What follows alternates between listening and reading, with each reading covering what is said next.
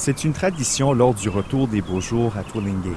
À compter du mois de mai, la mer entourant l'île se couvre d'icebergs, de gigantesques blocs de glace arrivés du Groenland. C'est très impressionnant. C'est gros et, on se demande comment ça se peut que quelque chose comme ça puisse juste se promener dans l'eau comme ça et puis euh, rester là pendant des semaines, des fois. Julie Canuel habite à Twillingate depuis 20 ans. Elle se souvient de la première fois qu'elle a vu un des glaciers blanc turquoise tout près de sa maison. On a eu des années records à un moment donné. On avait ici, juste dans la baie derrière moi, euh, il y en avait genre sept icebergs. La majorité du temps, les géants flottants sont silencieux. Mais elle a déjà été réveillée la nuit lorsque les icebergs se fendent.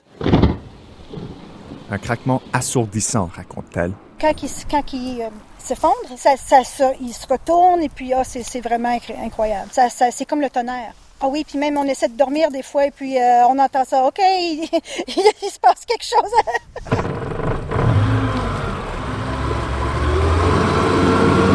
La meilleure façon de découvrir les icebergs est de les observer de près. Uh,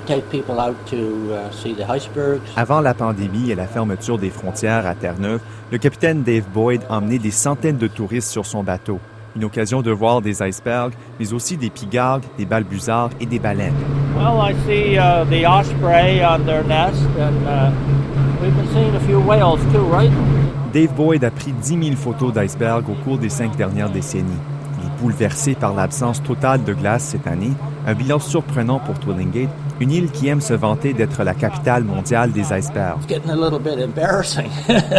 Ici, les icebergs font partie de la vie des insulaires à longueur d'année, même après qu'ils aient quitté les eaux.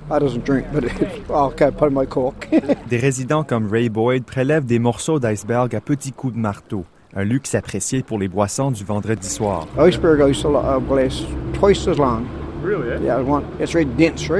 right? Les glaciers, rappelle-t-il, sont âgés de milliers d'années. L'eau est donc d'une pureté exceptionnelle. Et comme ils sont beaucoup plus denses que la glace, ils fondent deux fois moins vite.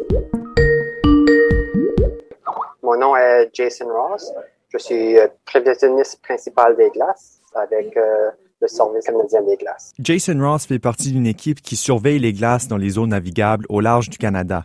L'absence des icebergs représente un événement extrême, explique-t-il, le résultat d'un hiver plus chaud qui a fait monter les températures dans la mer du Labrador. Alors, ils ont fondu plus de bonheur et plus au nord aussi. C'est très possible l'année prochaine qu'il y en ait une centaine. On ne le sait pas encore. Ce n'est pas une tendance linéaire, je dirais. Mais la science démontre que ces événements extrêmes pourraient arriver de plus en plus souvent dans un climat qui serait chaud. À Twillingate, Julie Canuel rappelle qu'une année avec beaucoup d'icebergs représente une année avec beaucoup de touristes. En hiver, tout est fermé. Il y a juste un restaurant qui est ouvert. Avant, c'était la, pêche. La pêche ici, c'était ça qui était le numéro un.